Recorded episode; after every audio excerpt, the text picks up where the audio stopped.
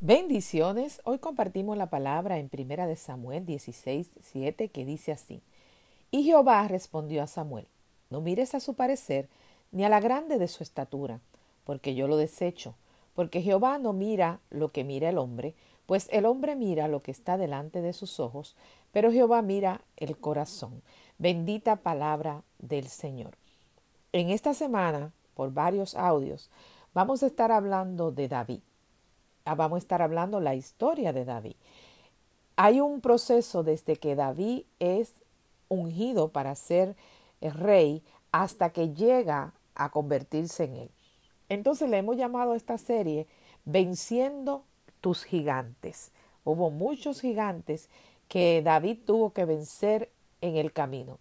El primer gigante, David ni cuenta se dio que lo estaba venciendo. Resulta que Dios quita a Saúl de rey y envía al profeta Samuel a la casa del papá de David a buscar un nuevo rey. Y este rey es David. ¿Qué pasa? Aún un profeta tan sabio como Samuel se confunde y empieza a, elegir entre los hermanos de cada de David y lo mira a los siete. Pero el Señor le dice esta escritura que dice aquí, no mire su estatura, porque lo, yo lo desecho ni lo alto de su parecer. Dice, porque yo lo que miro es el corazón. Entonces, eso era lo que quería realmente el Señor que, que Samuel mirara, el corazón del elegido. No mire si es el más feo, si es el más pequeño, si es el más grande. Mira el corazón, que es lo que yo veo. Como Dios era el único que tenía el poder de mirar el corazón, el trabajo de Samuel solamente era preguntarle si cada uno de ellos era, hasta que él le indicara cuál era el que había escogido. Nosotros humanamente siempre tendemos a mirar lo físico, que fue lo que pasó con el profeta. Pero el Señor que conoce que esa es nuestra tendencia, rápido le aclara y le dice, no mire su parecer, mira lo que yo quiero que tú veas, el corazón. Entonces yo te voy a decir por qué lo voy a escoger. Quizá no era el mejor de todos ellos en apariencia física, el más guapo, pero era el que Dios había elegido.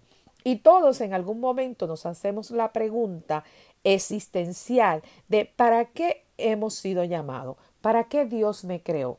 Porque va pasando el tiempo y vemos que como que no hay cambios en nuestras vidas. Quizás estamos en la monotonía de estar haciendo todo el tiempo lo mismo.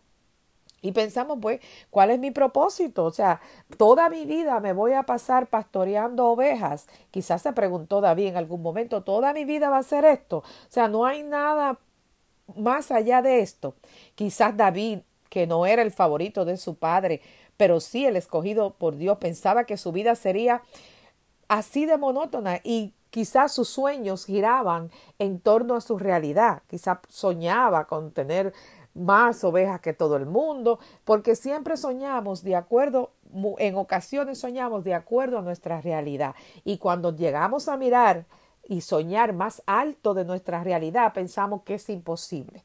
Porque me imagino que para él era imposible pensar que él iba a llegar a ser un rey. Pero como lo imposible para mí es posible para Dios, para Dios, eso sí pasó. Pero su labor de pastor de ovejas era una parte del entrenamiento para desarrollar el carácter de líder que Dios sabía él necesitaba. No podemos menospreciar el lugar donde nos encontramos. Debemos preguntar, Señor, Ayúdame a aprender mi lección en este lugar. Capacítame. Cuando llegue el día de Dios sacarte del anonimato, no importa dónde te encuentre, Él te va a mandar a buscar. Cuando el papá de David le enseñó los hijos, Isaí le enseñó los hijos a Samuel, no le enseñó a David. David estaba en el campo pastoreando ovejas.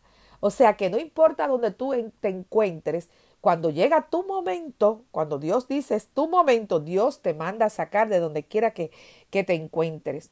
Entonces, era el momento y Dios lo mandó a buscar. David era menospreciado por su familia, pero era el escogido por Dios porque de lo vil y menospreciado es que Dios usa para mostrar su gloria. Por lo que el mundo desecha, Dios lo convierte en algo valioso. Somos valiosos en las manos de Dios. Tenemos propósito. Sé fiel en el lugar que Dios te tiene porque Él te ve y te exhibirá para su gloria. El lugar donde tú estás es el lugar que Dios va a usar para ubicarte donde Dios te quiere ver. Recuerda que tu realidad no es tu verdad, tu verdad es el propósito por el cual Dios te ha creado y ese se va a cumplir en tu vida en el nombre de Jesús. Independientemente de que los otros te miren miren tu físico, no te encuentren capacitado, Dios te capacita. Dios mira tu corazón. La forma de Dios capacitar no necesariamente es la forma natural que el hombre capacita. Dios tiene otros vehículos, otras herramientas para capacitarte, pero te capacita mejor que como te pueda capacitar el hombre. No menosprecie tu lugar. Y así vamos a seguir hablando. El primer gigante que tuvo que vencer David fue el menosprecio fue el que lo escondieran, el que no le dieran el valor. Ese fue el primer gigante y no lo peleó él, lo peleó Dios por él. Amén. Espíritu Santo de Dios, te alabamos, te bendecimos, glorificamos tu nombre, Señor. Te presento a cada uno de mis hermanos que están al alcance del sonido de mi voz.